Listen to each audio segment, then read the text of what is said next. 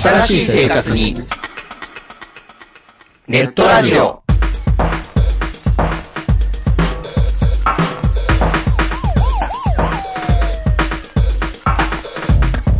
動画配信はパケット食いすぎ。オリジナルドラマも見切れない。ゲームは集中しすぎちゃう。もう少しのんびりな接し方、ないかなそんなあなたにネットラジオをどうぞ。聞きたいときに聞きたいだけ。きっとあなたのお気に入りが見つかる。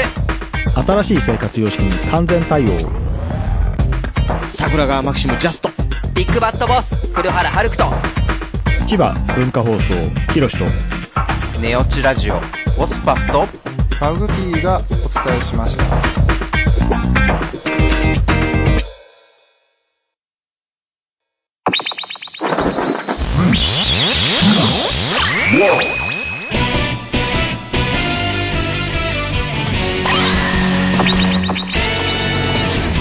特撮放送流星シルバー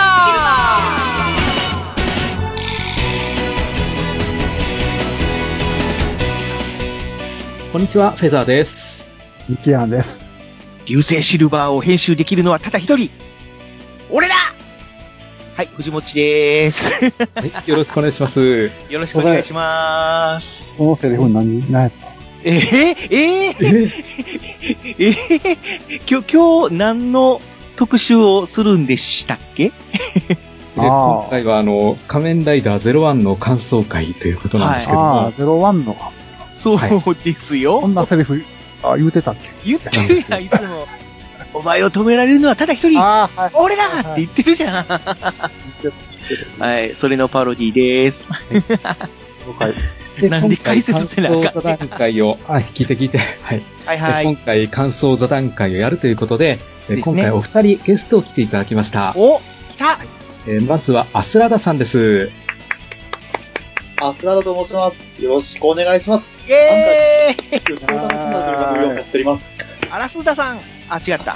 あアスラダさん。懐かしいです。懐かしい。そちらの方がですね、知られてる人が多いですよね。まあまあ、ラジオスさんではね、そういじられてましたから。あれも懐かしいな。ねえそしてもう一方、はい。あ、えーかぶったかぶった。はい、えーもう一方、ゆずきちさんです。おーえー、国民的ポッドキャスト、ホロヨイセブンパーソナリティのゆずきちでございます。え ーよろしくお願いします。いや、もう、まさか来ていただけるとは思わなかっいやいや、た。もう、あの、もうミリ単位のスケジュール開けて、あの、こじ開けて、もう、うもうプログライズキーのようにこじ開けて、やってまいりました。ありさんのように、おーですわ。ゴリラのように。ゴリライズしてまいりました。後で藤本さんからあの、お車代渡してもらえると思いますんで。あえ スカイプ、スカイプ。よろしくお願いしはます。い。よろしくお願いします。ということで、今回ゲストの方お二人に来ていただきまして、えー仮面ライダー01の感想を語っていこうと思います。はいはい。で、今回お二人初参加ということなんで、まあ、どういう方なのかと思いまして、ちょっと一つだけ聞こうと思いますんで、ほいほい。えっと、まずあの、これまであの、ライダー作品いくつか見てきたと思うんですけども、うん。アスラダさん、あの、思い入れのあるライダーって言いますと、どのあたりになりますか？やっぱりですね、仮面ライダーブラック RX ですね。おー、なるほど。ちょうど、あの、まあちょっと年齢バレちゃうからなんですけども、あの、幼稚園ぐらいの時ですね、あそこはいはいで放送してまして、え一番憧れた仮面ライダーで、なおかつ、あの、平成、空が始まるまで、まあ、ZO と J とあったんですけれども、はいはいそ。れまで、大体仮面ライダーが出てくるゲームとか、あの、アニメ作品とかっていうと、大体 RX が主人公だったんですよね。えうー。うん。まあそのためですね、もう非常に、あの、昔から憧れているヒーローであり、で、まあ、仮面ライダー全体的に全部好きなんですけれども、やはりあの、仮面ライダーブラックが、あの、一番子供の頃、ハマったっていうことでですね、一番思い出がある仮面ライダーで、ええ、おります。なるほど。はいはい。まあ仮面ライダーブラックって RX、すごい人気あるよね。うーん。ネットとかで見とっても、いやニコニコで見とっても、ああの、倉田哲夫が出てくると、ブワーって幕がはず、はず、はず。字幕がね。ああ。いや、さすが、倉田さんやなと思いながだから、まあ、ちょうど世代と言いますか、あ今ネットで、こう、活躍してる人たちの世代世代が、な。どうなんかな？言ってももう40ぐらいになるんじゃないの？何年前の作品仮面ライダー、ブラック。40年ぐらい前な。いや、40年ではないかな。そうですね、あの、30、あれ、だって、昭和やもんな。昭和ラストぐらいってことですよね、確かですよね。うん。昭和ラストであって平成一発目ですね。はいはいはいはい。30あ、そうか、30、じゃあ30年か。30年ぐらい経だね。つ。う。うん。うんん。31、2年ってとこか。やっぱ倉田さんの不定期屋さんは行きましたか？来ました。もうえ入った瞬間のブラック。でも、もう写真バシバシと撮ってですね。もう、でな T シャツ売ってますよって書いてあって、もうその場で、あの、はい2枚くださいみたいな。おー。あれ、なんだっけステーキあのか、ブラックステーキか、どっち食べました？えっとですね、RX ステーキの方ですね。アルクステーキ。あああ、そうやね。年なんだっけ、あの、ブブロンコウィリーっていう名前だっけ？ビリー、あれ、ビリー、ビリーあザー 何あ、いやビリーザキットか？あ、そうだ、ブロンコウィリーはチェーン店ですね。間違えた。素で間違えた。ブロンコウィリーは普通の ハンバーグステーキの、うちの近所にもありますけど、それは。それはチェーン店の方やった。ビリーザキットだな。ビリーザー あマジ？ビリーが 一緒やから。あそっかそっか。はいはい、ビリーザキットというステーキ屋さんだね。まあ関東の人いいよな。いや、本当ですね。すぐ、すぐ行けるな。地方にとってはもう大旅行ですからね。行くにしても。はいねああ、そうですね。うん。いや、ゆずきちさんの方は、はい。思い出の仮面ライダーというと、そうですね。あの、ちょっと皆さんとはちょっと毛色が違って、あの、はいはいちょっと私自身のそのライダー歴って、実は全然長くなくて、言ってみたら、は我がむ息子が。最近あの、要は、ジオを見始めて、で、うんそこからそれを後ろで見て、うん。まあ、だだはまりし始めてしまってっていうとこからの入りなんで、で、そこから、あの、む昔の作品を、あの、アマゾンビデオとかで、まあ、見返していた中で、一応、今のところ平成ライダー7作品ぐらい見たんですけど、はいはいはい。えーその中で、あの、ブレイド。はいはいはいね、カリスがね、うん。いいですね。あの、やっぱあの、キャラ的にも、生い立ち的にも、で、はいはいライダー自体のデザインも、うん。一番刺さった感じがします。へえ。かっこいい、あれは。そうなんだ。僕らからすれば、あの、仮面ライダーって今までは、あの、まあ、本当の初代から言えば、触覚っていうイメージがあって、はいはい。で、そっから派生して仮面ライダーストロンガーみたいに、こう、角っていうのが出てきたんだけど、それでもう、こう、両方、えー左右にぐわっと広がってるはいはい。っていう、まあ、イメージがあって、で、それで、まあ、平成に入って、まあ、えークーガが始まって、で、クーガ、アギト、みたいな形で、で、ちょっと、あの、龍騎はイレギュラーだったけども、うん。まあ、それでもちょっとこう、額の左右に角が広がってるっていうはいはい。感じだったじゃないですか。えで、ブレードになって初めて、こう、一本角みたいな形で、えそうですね。ね、頭のお真ん中に、こう、うん角がギョッと生えてるようなはいはい。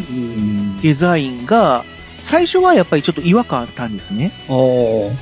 まあでも、カリスは日本角だし、まあまあまあ、カリスとかはそうです。あと、あの、ギャレンがね、まあ、クワガタっていうはいはい。モチーフで、で、ギャレンはなんかこう仮面ライダーっぽいけど、ブレイドってちょっとなんかこの、やっぱり両方に角が広がってないっていうのが、最初はちょっと違和感があったんですけど、なるほど。まあ、そこからちょっと見慣れてくるって言いますか。そうですねうん。なんか自分的には新しい作品から遡っていってる感じがあるんで、逆にその。ブレイドぐらいから、あれ？あ、なんか、昔知ってるライダーっぽくなってきたみたいな感じがあったんですよね。その複眼らしさとか、はいはいはいはい。ですね、口元の周りとかっていう部分は、で角は確かにそうやったんですけどね。そうですね。なるほど。でも、まあブレイド見終わってから、ジオウのブレード回見るとまたグッときますよね。あ、そうなんですよ。そう、そうそう。だから、ブレードこの間見終わって、うわーって思って、もう一回そのじ、だから、最初にジオを見始めて、全部のエピソード分からんかったんですよ。うん。何のですよねことか分。からんくて。で、もう一回そのブレード回だけ見返してみたら、あ、めっちゃ繋がってるやんって。うん繋がってるし、なんか、丸く収まったやんみたいな感じが。なるほど。ありましたね逆から入ったらそういう感じっていうことそうですね。二度美味しいみたいな感じになり。うん。まあ仮面ライダーブレードといえば、当初はね、ちょっと 役者さんの滑舌が悪いということで、うんすごく有名に、変な形で有名になっちゃった作品ね。あれですごい損したなって感じですよね。なんかあれはゆずきちさんから聞いても、やっぱりちょっと滑舌悪いなって感じました？ああ、そうです。だから最初に、その一番最初の、お第1話の一番最初のタイミングで、そのブレイドがバイクで走ってて、ヒロインの子が、あの、7200キロって言うんですよ。いきなりセリフとして。あでもそれってよく聞いたら、南西に、あ、20、20キロみたいな、そんな感じの。7020キロって言ってるのを、7020キロって7020キロ聞こえるっていう。だから最初その7020キロって言っちゃうから、めっちゃなんか、南米大陸あたりから日本に向かってるぐらいの、すげえ規模のでかい話になってんなって思ったら、それただ滑舌悪いだけなんやっていうことを思いましたけどね。そうですね。まあ、全体的になんかこう、あのーセリフの大切さよりも、このテンションに、こう、重視、重みを置いてるっていう、あお芝居っていうことですよね。なうん。感じはしますよね。まあ、改めて見ても、うんあ、のー確かに滑舌は悪いんですけども、あの、画面とすごくシンクロしてるんですね。ははは。あの、どなんていうのかな、あの、ああいうのって、あ、当てれこしてるんで、アフレコしてるんですよ。はは。うん、仮面ライダーの演者さんが、あの、まあ、スーツアクターの方が演じられてるお芝居に、うん。後で、その、主役の人が、まあ、当てれこするっていう、はい。うん、形だから、普通はな殴られてるとか、あの、状況ではないんだけども、うん。なんか本当にね、こう、こう、息をハーハーさせながら戦ってる。で、こう、あ怪人に殴られて、こあの、セリフの途中で、あわーって言ったりとかね。はいはい。だからもう本当に、アンドローラー切ったんですか？みたいな感じの。あんたと俺は仲間じゃなかった、ブーみたいな感じの。うんすごくこう、あのーテンションでこうお芝居してるんだなっていう解釈で。ね。はい。まあまあまあ、ね。まあ今となっては、まあそれも一つの魅力ということで。そうですね。でもあれはほんまに短期間で、あの、一気見する方が合ってるそうです作品だと、ね。リアルタイムやったら多分しんどかったんやなってそう。思います、しんどかったです。はい。あすごくね話は面白いですからね。だって藤本ちゃんさ、なんか、いつ見ても一緒のシーンやって言うたもんな。当初はね。全全然話が進まないみたいな。話が先に進めへんな、言うたもんうんだけど、本当に後半以降はすごくこう、畳み込みみたいな形で、うんで、最後は本当に、ええー、みたいな。いや、あの終わり方は良かった。ううん、んよかったですよね。まあ、なんかね、こう、平成仮面ライダー屈指の 最終回と言っても過言ではないんじゃないかなっていうですね。感じにはなりましたしね。で、それが、後の作品にもちょっと繋がるという。はあはあはうん。で、あの、ジオで出てきた時に、あの、アマネちゃんって出てきたじゃないですか。あはいはい。ねえ、もうあの、ブレイド放送当時の時は、まあ、小学生ぐらいの、まあ、ちっちゃい女の子なのに、ねやたらこう、あの、初めに、あの、何、な、なっついてるというか、もう、それこそ、私の彼氏ぐらいの感じで、そうですね。そうねなんですよね。え、で、ちょっとこう、なんかしたらすぐ焼きもち焼いたりとか、うん。うん、そんなキャラクターだったのが、もうね、せ成長して立派な大人になったアマネちゃんが出てきて、そうですね。最初見たとき、あ、お母さんかなって思ったんですよ。うん。で、あ、アマネちゃんなんや、とかって思って、年の、時の流れって残酷やなってちょっと思ったりしたんですけど。よね。うん、でもそういうのも全部ひっくるめてね、うん、なんかこういろいろ語りなくなる。はい、ありがとうございましいや、た面。白かったです。どうしましょう？僕らのやつも言う？いや、いいですもういいよね？ね。長いよね？オープニングこれ以上長くしてもあれやから。ということで、はい。じゃあ本編入っていきましょうか。そうですね。ということで、今回は01感想会よろしくお願いします。よろしくお願いします。お願いします。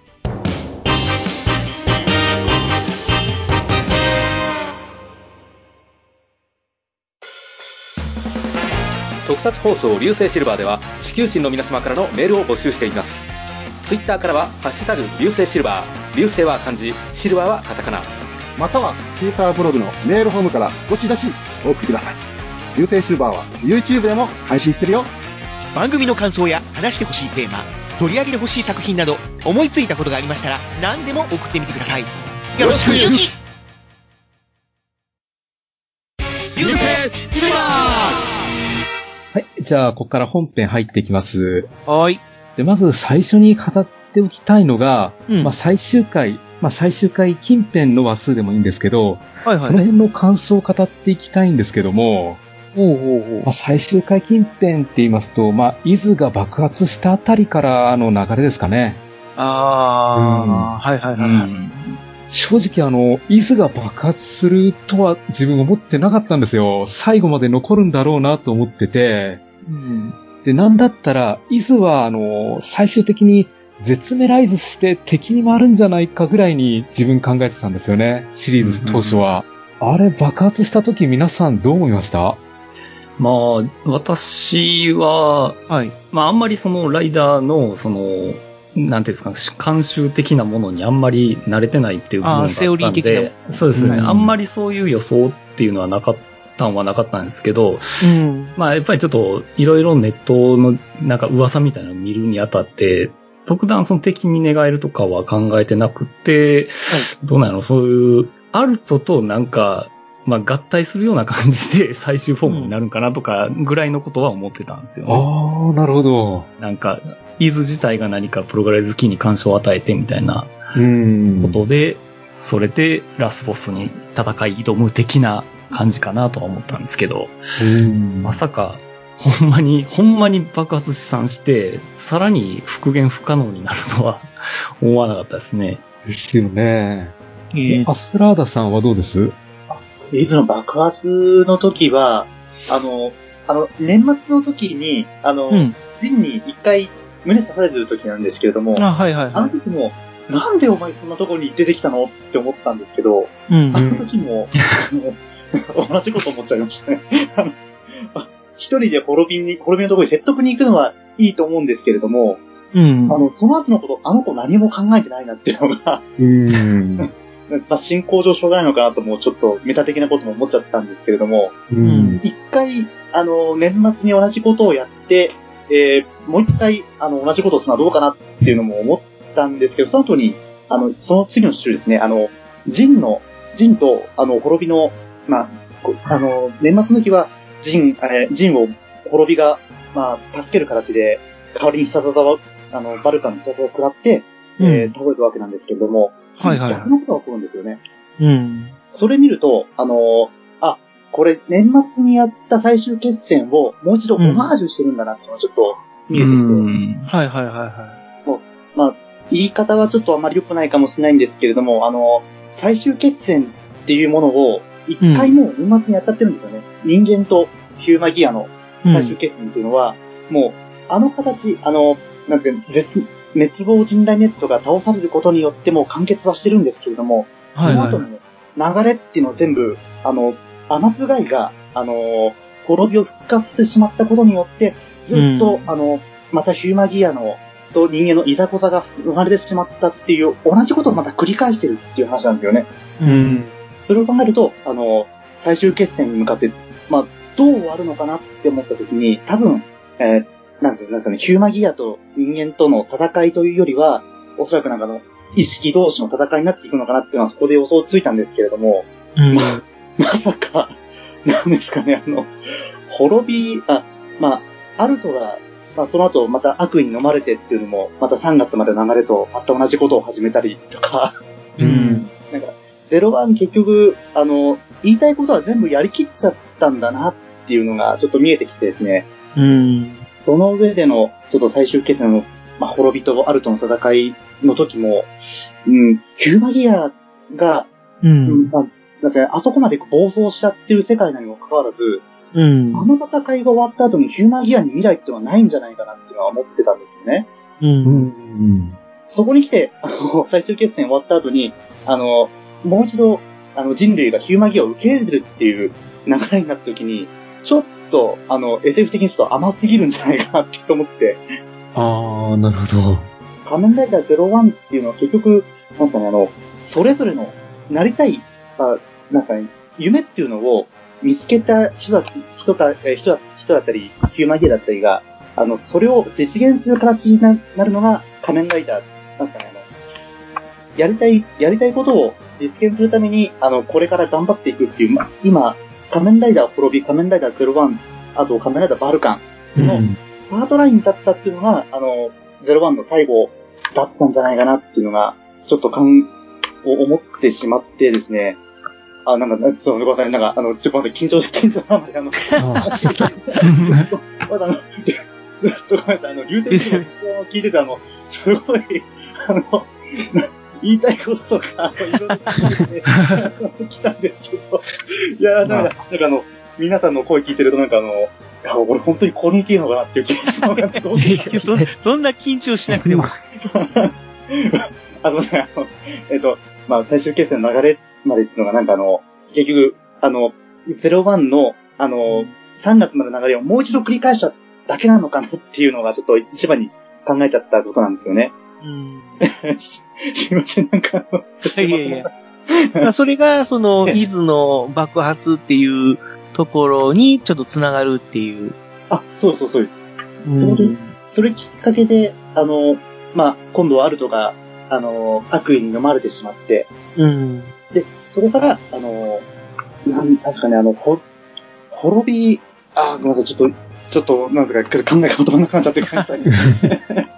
確かに序盤で結構すごい終盤感ありましたよね。あの、滅亡人雷ネットシリーズの十何話ぐらいで、そうですサウザー出てね。くる前で、でね。だから自分としては、ほん、あ、もうこれ、あと30何話、どうやって展開するのってほんまに思ったぐらいやったんで、うん。序盤の頃にね、まあ、ジンも一回ね、消滅してますしね。そうでもその時、滅びはそんなに言うほど、ジーンみたいな感じにはならなかった感じだし、で、その後なんかこう、普通に戦って、敗れて、滅亡人雷全滅みたいな、全滅ってその時はまあ滅亡人雷って言っても、ね、滅びと、あの、ジンしかいなかったですけれども、うん。あと、アサルトホッパーの最終フォーム感がすごかった気がするんですけど。ああ、はいはいはい。あ、確かに。あと、その、シャイニングホッパーが、で、あ、シャイン、んかな？が出てきたあたりっていうのは、どっちかっていうと、プログライズキーの中に入ってる、その、憎しみとかの感情がアルトに流れ込んでくるみたいな感じで、それを克服して、まあ自分の意のままに操れるようになったっていう展開だったのに対して、最終回の方は、アルト自身が、その憎しみの感情を抱いてしまったっていううん。描き方だったので、うん。で、そこはやっぱりちょっと違うのかなっていう。その、外から流れ込んできた感情に対しては、この自分の心が強ければ対応できるっていう部分もあったかもしれないですけども、もうこの自分の心自体がそういう悪意に蝕まれてしまったら、そこから立ち直るのには、やっぱり相当頑張らないとっていう。うん。でそこをやっぱり最終回で描描きたかったのかなっていう。うん。うん、感じはしたんですけども、普通の、まあ、セオリー的には、まあ、その主人公ライダーが闇落ちするっていう展開もなきにしもあらずだけども、大体ちょっとこのクライマックス手前のあたりから入っていって、で、それを克服して、まあ最終回、まあラストに挑む、あのー流れ込むっていううん。展開が、まあセオリーみたいな感じだったけど、今回に関しては本当にもう最終回まで、というかもうラスト数話で闇落ちするっていう。そうなんでえ、すよね。えー？みたいな。うん。これこのまま終わっちゃうの？みたいな。そうです。うん、感じは確かにありましたねう。ん。だから最終決戦にしても、うんアルトが勝っても滅びが勝ってもどっちにしろ何か問題は残るんじゃないかっていう感じでしたよね。まあ、それもありますし、で、伊豆の爆破に関しては、その、ちょっと自爆みたいな感じで描かれたじゃないですか。うん。あ、あのー滅びをお願いします、みたいな形で、自らこう、オーバーヒートさせて、バーンと爆発したみたいな感じだったのに、うんそれを見たアルトが、あの、滅びが、伊豆を殺したみたいな感じになっちゃって、えっていうのはちょっとありましたね。うん。それって伊豆が望んでた展開じゃないんじゃないの？みたいな。ただそこはあれじゃないですか。アズの存在が干渉してるんじゃないですかね。あそうですね。アズっていう存在が、あそこでスキンも当時なかった、ね、あの、物語前半ではなかった展開っていうことで、ただ、うーん、そのアズっていう存在があったからといっても、その、そんなにアズのそういう誘惑にコロッといっちゃうのかなっていう。あっこは、アルトはアズやと認識してるんですかねそれとも、もう髪の色変えてるから、イズやと思ってるわけでもない。アズでしょまあまあそうですう。よね。うん。破壊されたっていう事実は変えてないから。それもいる、あるし、もう、伊豆がまだね、動いてた時点からもアズっていう存在がちらほらうん。見え隠れしていたので、まあだからね伊豆とアズは多分もう別物というか、もうそういう認識はあったと思いますよ。うん。うん。なのに、やっぱりそういう風になってしまったというのは、その、心の弱いところ、弱さにつけ込まれたっていう、うん、ところではあると思うんですね。うん。うん。となると、その伊豆がし自爆してまで滅びを救おうとしてたというのが、ちょっと意に反する展開になったというか、そういう意味では、伊豆は何のために自爆したのかなっていう部分はちょっと、あの、うん、その後にまたあの、伊豆が、こう、なんだかんだと復活してくれるんだったら、まあそれもありなのかなとは思ったんですけど、結局、あの時、こう、アルトをかばってた伊豆っていう存在はもう消滅しちゃったわけ、消滅してしまったわけじゃないですか。うん。で、最終回で一応復活はしたけども、まあ、今度は全くまたゼロからラーニングされる伊豆っていうことで、まあ、言ったら二人目みたいな感じじゃないですか。まあ、まあ、そうですね。言ったら綾波レイみたいな感じじゃないですか。うんだからそういう意味では、あの、一人目のアズって、なんていうか自爆したことで、逆にあると闇落ちさせてしまったんじゃないかなっていう。うん。そこは、自爆とかじゃなくて、まあせめてこう、意に反して倒されてしまったぐらいの感じの方が良かったのかなっていう。あ、ごめんなさい。そもそもなんですけど、あれって自爆やったんですか？あ、おそらく、あれが、あの、ディズ自体がシンギュラリティに目覚めてしまったことで、うん。予想外の行動を自分で取ってしまったんじゃないかなっていう考えもあるんですよね。は予想外の展開。えはまず、本当は、イズは、あの、うん滅びに対して、あそこで説得に行くべきではないっていう気持ちあったと思うんですけれども、あ。うんうんうん。それで、も、ヒューマギアを止めたい、あの、アルト社長のね主張を通したいっていう、そういう気持ちがあったから、うん、あの、滅びの元に行ってしまった。その、うんそれによって、まあ、自爆と言ったらあれなんですけど、けまあ、事故ですよね。あの、滅びが、まさか直接的にヒューマギアを取ってくるとは考えてなかったのかもしれないですし。うん。ああ、まあ、確かに滅びを信じたいみたいなことは言ってましたからね。そうですね。あの、私は信じます。あなたの心をって言ってましたからね。うん。だけど、まあ結局、滅びは、まあ言ったら、伊豆が信じてた通りの行動をしてくれなかったというか、まあ伊豆をね、襲ってしまったという。いや、あの、伊豆を滅ぼしたとて、それでも滅びを信じるっていうことじゃないですか？伊豆を、伊豆を破壊することはどうでもいいんですけど、あの、伊豆にとっては、うん。それでも、あの、滅びの中に心が芽生えてるっていうのを伊豆は信じてるっていう、もうそのメッセージだけ滅びに伝われば、それでいいっていう考えだったんじゃないですかね。そうですね。やっぱりあの、気気持ち、まあ本当に感情を持ってしまったことによって、うん。あの、行動に出してしまったんですよね、多分。うん。それによって、でも、それがあったからこそ、あの、ジンの最後のシーンで、あの、滅びの心を大切にしたかったんだって言ってシーンが死んでいくわけなんですけれども、うん。ね、ここで、あの、滅びも自分に感情があるってことをそこで認識するんですよね。うん。その、あの、大きな気持ちの変化につながっていくのが、まあ、滅びにとっては、イスの死っていうのは非常に大事だったんじゃないかなっていう。うん。ですから、アルトをかばって死ぬと、あアルトをかばって自爆したというよりも、滅びのためにメッセージを伝えた、その結果で、うん、消滅してしまったっていう流れなんじゃないですか。なるほど。ただ、それは、まあ視聴者も含め、アルトには伝わらなかったという。だから、うんアルトは闇落ちしてしまったという。まあそうですね。アルトには伝えてないですからね。ですよね。ううんん。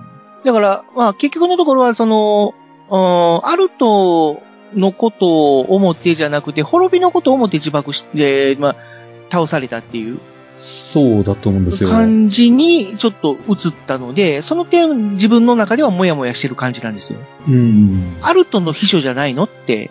だったら、まずやるべきことっていうのは、アルトを守ること、アルトを導くこととか、そっちの方じゃないのかなっていうのがあって、で、なんかこう、最後の最後で、まあ、アルトじゃなくて、まあ、滅びの方を救うためみたいなうん。風に受け取られる行動だったから、あれっていう。ただ、アルトの主張が、あの、ヒューマギアを救うっていう方向に向いてるので、うん。その方向を助けるという点では、滅びを救うという形でいいんじゃないですかね。となると、アルトが闇落ちするとは思ってなかったのかな、イズは。イズはアズの存在を認識してたのかどうかですよね。してないんじゃないですかね。あ多分でも、結外構、アズの存在って、あのーなんで、あの、総集編みたいなところから、ちょこちょこ出てたじゃないですか。うん。多分あの、総集編に出てきたちょっとおかしくなったイズっていうのは、まあ、言ったらアズの前振りみたいな感じだったと思うんですね。で、うんアズの存在っていうのは、これは、オープニングの中で、ちょっと髪の長いアズが、えーイズが出てきて、で、あれは一体何だということがちょっと話題になってたんですけども、うん。その時に、その、監督の人だったかな？プロデュースの人だったかちょっとわかんないんですけど、なんか雑誌のインタビューで、あれはまだはっきりと想定してないっていう、ああ、なるほオーど。プニングの演出として、なんかこう、謎の存在といいますか、イイメージみたいな形で、その、髪の長いイズを出したけども、まあ、今後、その髪の長いイズを何らかの形で、まあ、使っていくつもりです、出していくつもりです、みたいなインタビューで書いてて、それが、まあ、あのなんていうのかな、本当だったのか、それともその雑誌のインタビューの時はまだ明言できなかったから、あえてそういう言い方をしたのかっていうのがちょっとわかんないけど、まあそっから、なんていうのか、髪の長いイズありきの展開として、まあそっから膨らんでいったキャラクターであったんとしたら、イズが認識してたかどうかっていうのは、うーん、でも、イズはゼアと繋がってるから、うん。認識はしててもおかしくないですよね。あそこはなんともわかんないですね。うんうんそれかもアークがゼアを、その、乗っ取ってしまったから、もうその時点で分からなくなってしまったのか、まあその辺は分かんないんですけども、うん。まあそういうところがはっきりと描かれてなかったっていうのがちょっと難しくなった点かなっていうところですよね。だからコロナで中断があったじゃないですか。はいはいはい、はい。あの中断がなければ、もしかしたらその辺の話も丁寧に書かれたのかもしれないなと書かれてたのかなうん。ただまあそういう解釈をしてしまうと、うーん、もう残念としか言いようがないんだけど、うん。うーん。もう中断の分何か削られたっていうのは明らかじゃないですか。まあそうですね。削らないと終わら、終われなかったでしょうからね。うん。うん。だから、与田垣さんのあたりもかなり削られてんじゃないですかね。あやっぱサウザーの下りですよね。うん。あれだけ元凶の人間に対して何の処罰も与えられないっていうか、あの、誰一人許してないっていう状況は、もうちょっと説明があってもよかったのかなって思いますし、うーん。左遷だけですからね。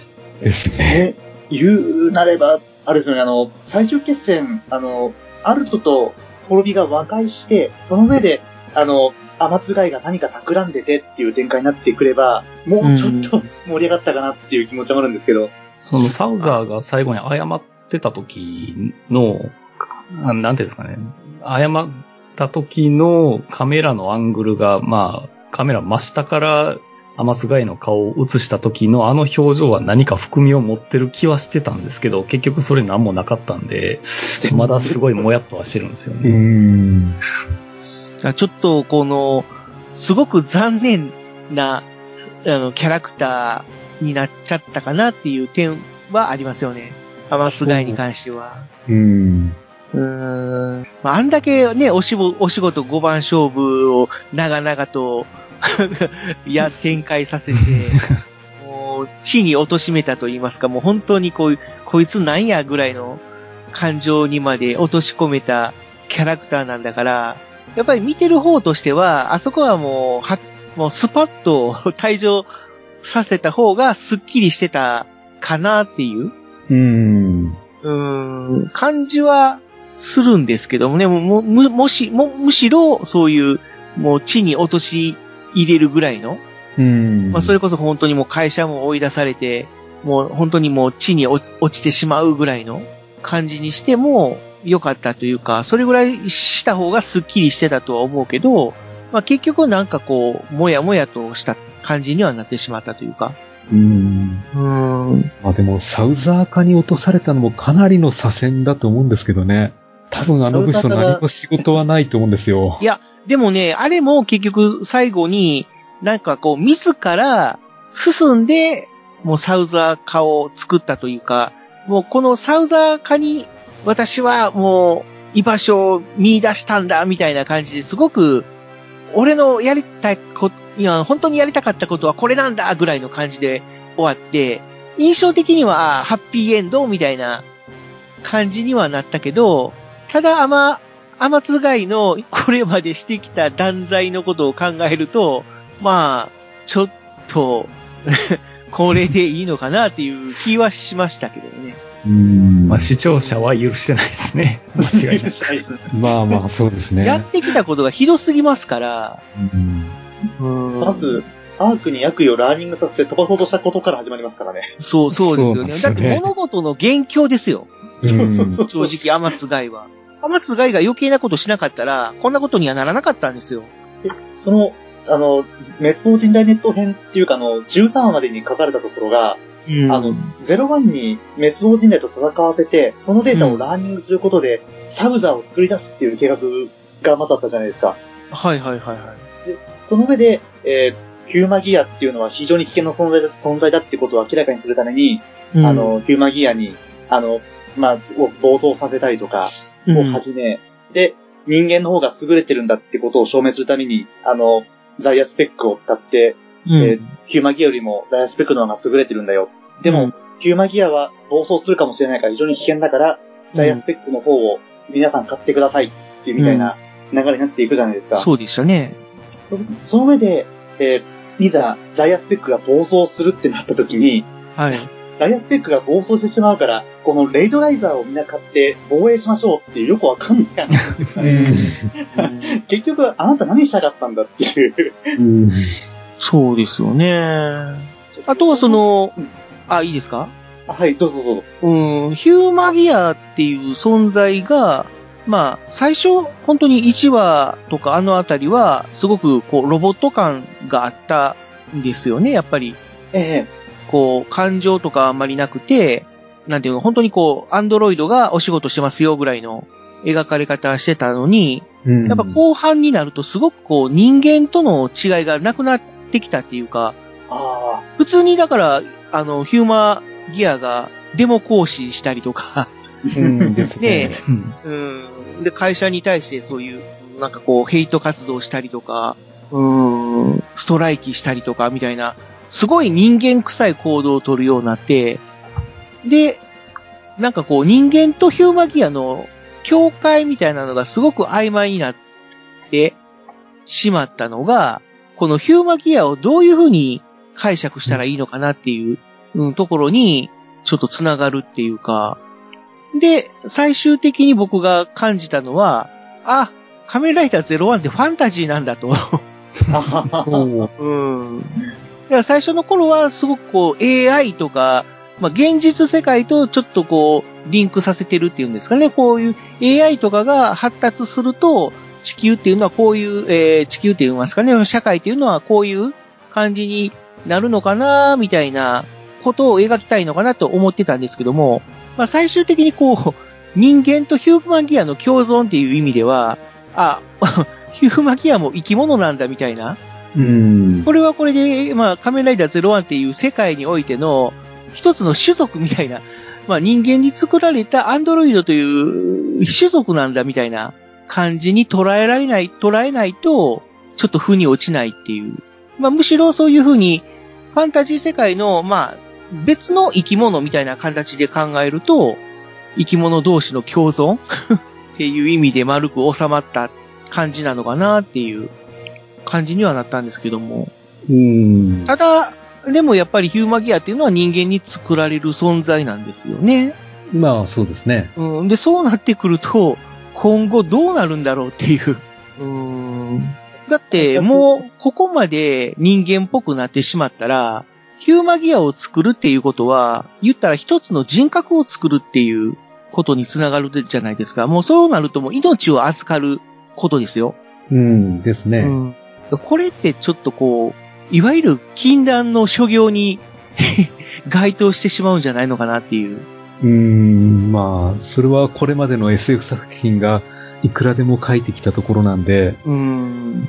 だから、ちょっと今までのそういう SF 作品に、あの、もしかしたら、ちょっと感化されすぎちゃってるのかなっていうところがあって、まあそういう意味では、ちょっと01っていう作品を、あのなんていうのかな、全くのサラッピーの状態で楽しめないっていうのは、まあちょっとそこがあるのかなっていう。うん。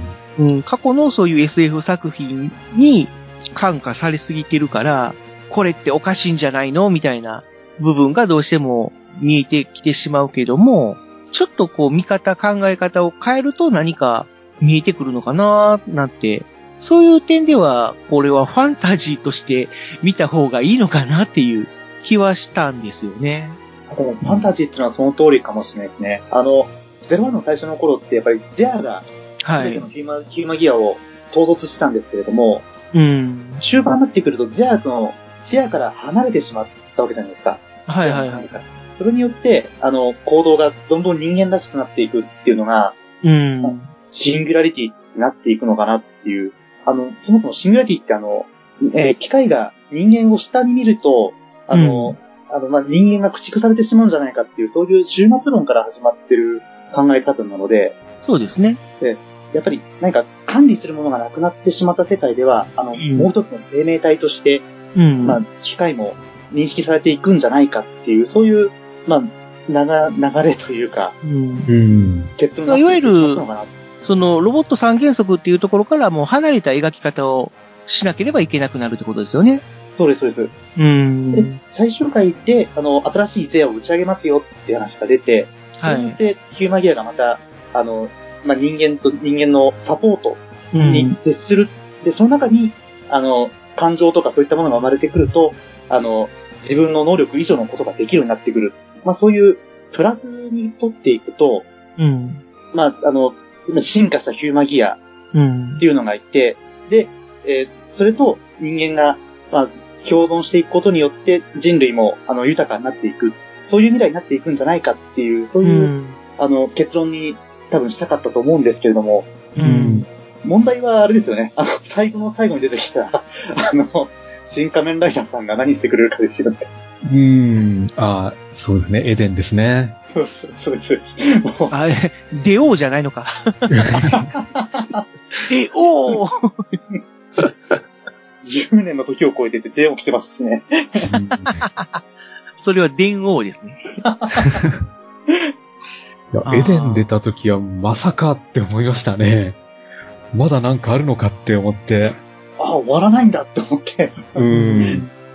まあ、それもちょっと、やっぱり話数足んなかったかなっていうのが一番残念ですよね。そうですよね。映画版でその辺保管するんですかね。その、ほんまは7月にやるやつで、いつものなんか、あの、パラレルワールド的な映画じゃなくて、正当な最終回としてもやれそうな気はするんですけど。うん。もう予告見るとなんか今みたいに、あの、なんとかジェネレーションとか、あの、スーパー戦隊プラス仮面ライダーみたいな感じじゃなくて、仮面ライダー01っていうタイトルなんで、そうですね。1時間バッチし、1時間半ぐらいバッチしやってくれるのかなっていう期待もありますし、うん。その中で、あれですよね、あの、初めてこれでもしかしたら仮面ライダー全員の共闘が見れるかもしれないっていう期待もありますし、うん。まあ、オープニングのあれですね。あ、そう最後のそうそうです。か影のやつですね。うん。うん。あれめちゃめちゃかっこよかったですけど、多分、あの、オープニング見た時に、多分この映像は最終回に使うんだろうなって思ってずっと見てたんですけど、多分それを、まあ、映画でやってくれるのかなっていう期待ですよね。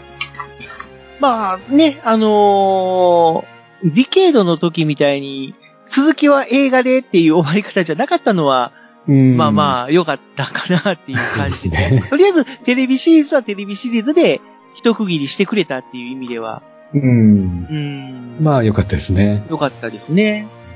で、まあそれ、あの、その後の展開が気になるんだったら、まあ映画を見ようみたいな。でもしかしたら映画の方ではね、その、もうもうちょっとイズちゃんが、その、元のイズちゃんに近づいてるかもしれないし、うんうん。うーん。まあ当然ね、この、なんていうのか、その他のキャラクター、フワさんとか、刃とかのその後の展開といいますか、活躍も、まあ描かれるだろうし、みたいな、っていうところもあるんで、そうですね。だからまあ、プラスアルファっていう位置づけで劇場版を見れるっていうのは、まあ、良かったかなっていう。まあ、完全にね、その、なんていうのか、また一から、こう、ラーニングし直すっていう形にはなっちゃったイズちゃんだけども、ただ、まあ、出番としてはね、また、あるっていうことで、うん。もう全くその、退場じゃなくて、うん、あともしかしたらなんですけども、あの、これで、もしかしたら映画になった時に初めてイズとアスが出会う、出会うっていう展開があるじゃないですか。はいはいはいはい。描けるかもしれない。かもしれないですね。そうなってくると、あの、イズって、あの、ゼロワン計画のためにバックアップを残さないから復元ができないっていう話だったんですけども、はい。もしかしたら、あの、ゼアと一体化したアークのデータが、イズに、あ、アズに来てるとしたら、もしかしたらイズのデータもアズの中に入っているかもしれない。で、うん。もしかしたらその出会ったことによって、イズが元の、まあ、今までのイズに戻るっていう展開ももしかしたらあるのかなって思って、うん。ああ、それは、ちょっと思ったりもしましたね。うん。あの、なんか、寄生獣っていう漫画の終盤の展開にちょっと似てるなっていう感じがして。わかります、わかります。わかります。あのリボンにもしかしてって思ったんですけど。そうなんですよね。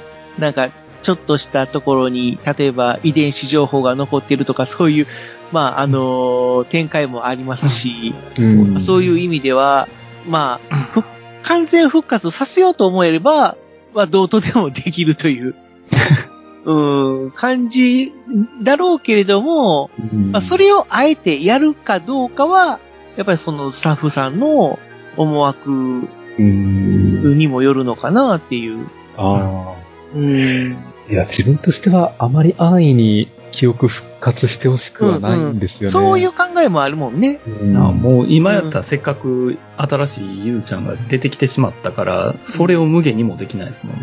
そうそう。うん例えば、よくある記憶喪失ものみたいなものでも、例えば記憶喪失になった時の人格っていうのは、記憶が戻ったら消えてしまうじゃないですか。うん。うん。ほんなら、なんかありましたよね、最近もさ、アニメでも。そういう。自分、妹、妹やったかなその、記憶喪失になったと、時の妹の記憶っていうのは、妹の記憶が戻ったら消えてしまうから、それを消したくないって言って主人公を翻弄するけども、結局妹の記憶が戻ってしまって、みたいな。ああ、はいはい、はい。なんかありましたね、そういう。ありましたね。去年。うん。うん青春アニメがね。うんなんかね、こう、豚が、豚野郎がどうのこうのみたいな。あ、豚か。うん、そうそうそう。だからそういう考えもあるから、ね、そういう安易に記憶を、記憶と言いますか、人格を戻すかどうかっていうのは、その二代目アツイズを、アルトがどう育てるかにもよりますもんね。うん。うん。そうなんですよ。あで、の、アルトがそれを望むかどうかっていうのもあるやろし、うん。うーん。まあでも、そういうのを描き出すと本当に映画一本じゃ足りないよね。これ演者さんも大変やと。大変ますよね。三役になってまいりますからね。うーあの、スター・ウォーズのエピソード9で C3PO の記憶があっさり戻ったのが自分不満なんですよ。はいはいはいあれは、そうですね。戻しちゃいけないやつですね。うん。それまでにあの、まあ、C3PO の場合はあの、もうこれでお別れです、さよならみたいなセリフがあってからだったんで、そうそうそう。待ってくれって感じでしたけど。うん、簡単にバックアップが戻っちゃったんで、それはないだろうって思って。まあ、難しいところですよね。うん。そんなに無限に 扱ってしまうと、まあ、どういうのかな？その、デリカ、デリケートな 問題やから、やっぱりスタッフさん次第っていうところでしょうか。ですよね。そうですね。あの、アンクみたいに一瞬だけ記憶が戻ったりとか、あえ、今、昔のイズに戻ったみたいなシーンがあって、でも、なんだろう、新しい、実まあ、新しいイズが残るみたいな。もしかしたら記憶が断片的にね、あるのかなみたいな、そんな伏線みたいなのを入れつつ、アルトと、その、イズの、本当はできなかった、あ、まあ本編ができなかった別れみたいなシーンも入る可能性もあるしっていう、ちょっと期待ありますね。まあ、それはもうまた別作品で、い や、別作品と言いますか、その、別のエピソードでやってほしいっていう感じもありますよね。あ例えば、伊豆スペシャルみたいな。うん。やるとしたら V シネ、V シネとかですかね。そうそうそう、そんな感じですか。ねまあちょっと語り出すと、キリがないけど、だいぶ喋ったんで、そろそろちょっと変化、変化球入れますか？あ、でもあの、最終決戦の、うんあの、滅びの涙はすごい自分来たんですよ。おー戦ってる最中、あれで自分を見てて泣きだし、泣いちゃって。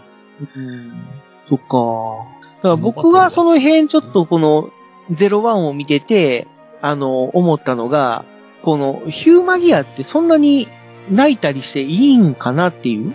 うん、いや、泣かないはずのヒューマギアが泣くから感動するってところですかね。僕はあの、イズの時はちょっとグッと来たんですよ。うん。あの、ね、アルトの指示で、同じじ時間っていうかな、そういうことを何回も繰り返すっていうシーンがあったじゃないですか。うん。アルトが死んでしまうシーンを何回も見ることになってしまうみたいな。うん。で、それでも何回も見てしまったイイズが最終的に、あれ？私、なんで？みたいな形で、こう目から、ね、こう、涙が溢れるところに戸惑うっていうの？うん。うん。あれは、まあ、まあ、すごく、そういうロボットものって言いますか、アンドロイドも、アンドロイドもののセオリーみたいな、まあ、そうなんですよね。流れるはずのない涙が流れて戸惑うみたいなのは、よくあるパターンではあるんだけども、まあ、ああいうわかりやすい方が僕の、にとっては、こう刺さるというか。のもあるんだけども、うーん、どうなんだろう。そうなると、こう、そう、泣く機能っていうのも最初から、この、想定されてて埋め込まれてたのかな、みたいな。機能としてはないんじゃないですか？うーん。だとしたら、なんかこう別の形、涙じゃなくて、なんかこう、オイルとか、まあ、冷却水かなんかじゃないですか、ね。冷却水とか、ちょっと例えば、あの、色を変える青い、あの、水を出すとか、なんか、そういう、うーところで、こう、ヒューマギアらしさを出して欲しかったかなっていうのは、あるんだけども、あんだけこう、感情をあらわにして、ワンワン泣かれると、逆にちょっと、シュンとなってしまったっていう部分ではあるんですよね、僕は個人的には。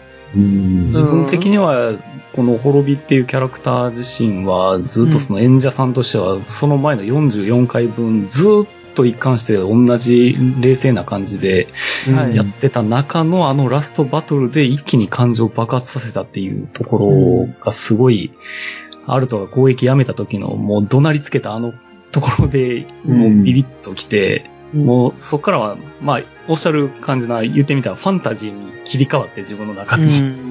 もうそこからのもう、言ってみたらもう、演者さん同士の、もう、もう演技バトルというか、そんな感じが、もう受けて、響きましたね。まあ、ヒューマンドラマとしてはね、すごくうん。感動的なシーンではあったと思うんです。そうですね。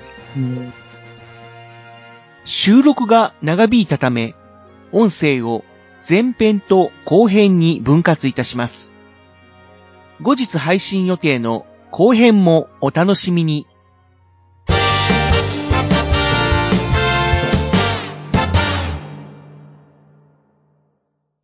鋼のトマト。ハガトマ鋼の絆へ届けよう目指すは太陽トマト色元気に登場愉快な仲間東海ザープロジェクトが愛知県東海市からニューウェーブを巻き起こすラジオ。その名も鋼のトマ鋼のトマトは東海つながりチャンネルから絶賛不定期配信中。絶対絶対絶